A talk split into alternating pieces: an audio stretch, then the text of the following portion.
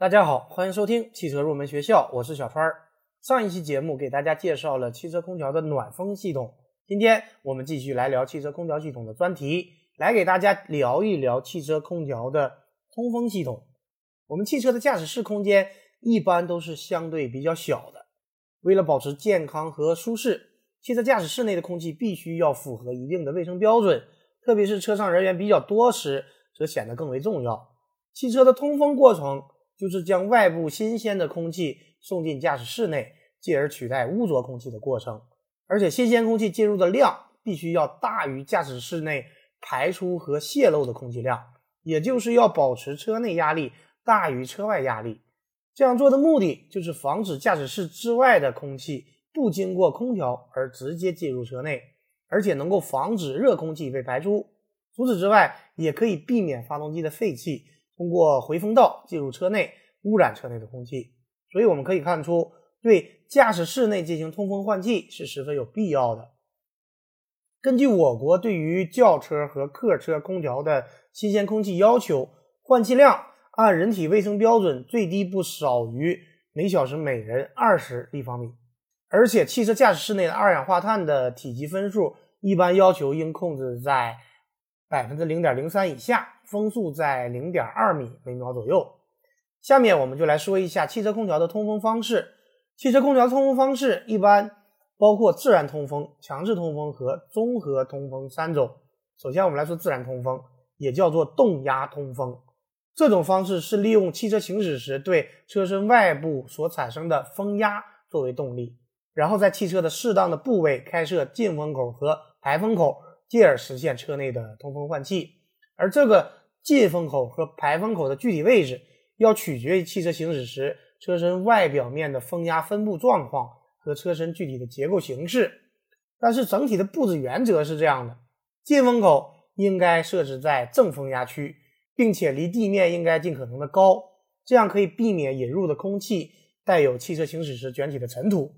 而排风口则应该设置在汽车车厢后部的负压区。并且应该尽量加大排风口的有效流通面积，提高排气效果，还应该避免尘土、噪声和雨水的侵入。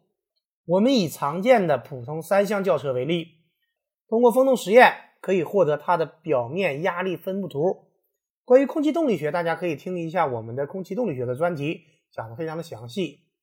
根据表面压力分布，车身外部大多数是受到负压，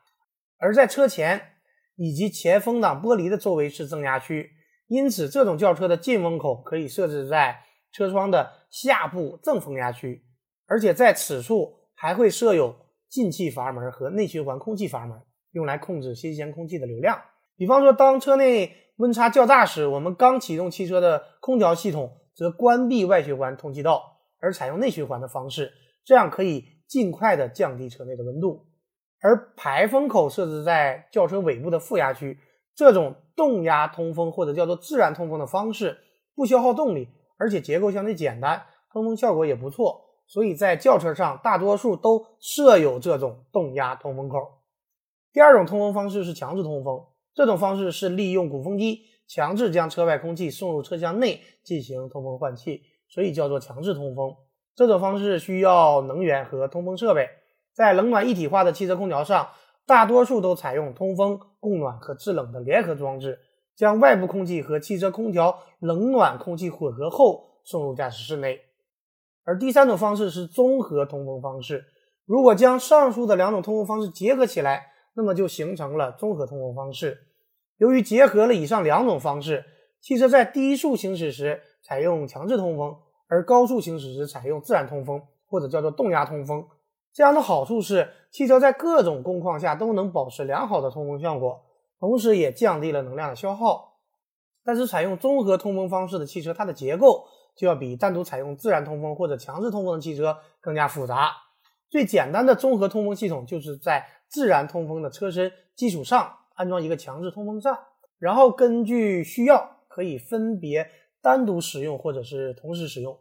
这样就可以基本上满足不同气候条件下的。通风换气要求，这种通风方式虽然结构略微复杂，但是优点还是比较明显的。比方说节约能耗、经济性好，而且运行成本也不高，比方说在春季或者秋季的天气，气温本身就不是特别高，也不是特别低，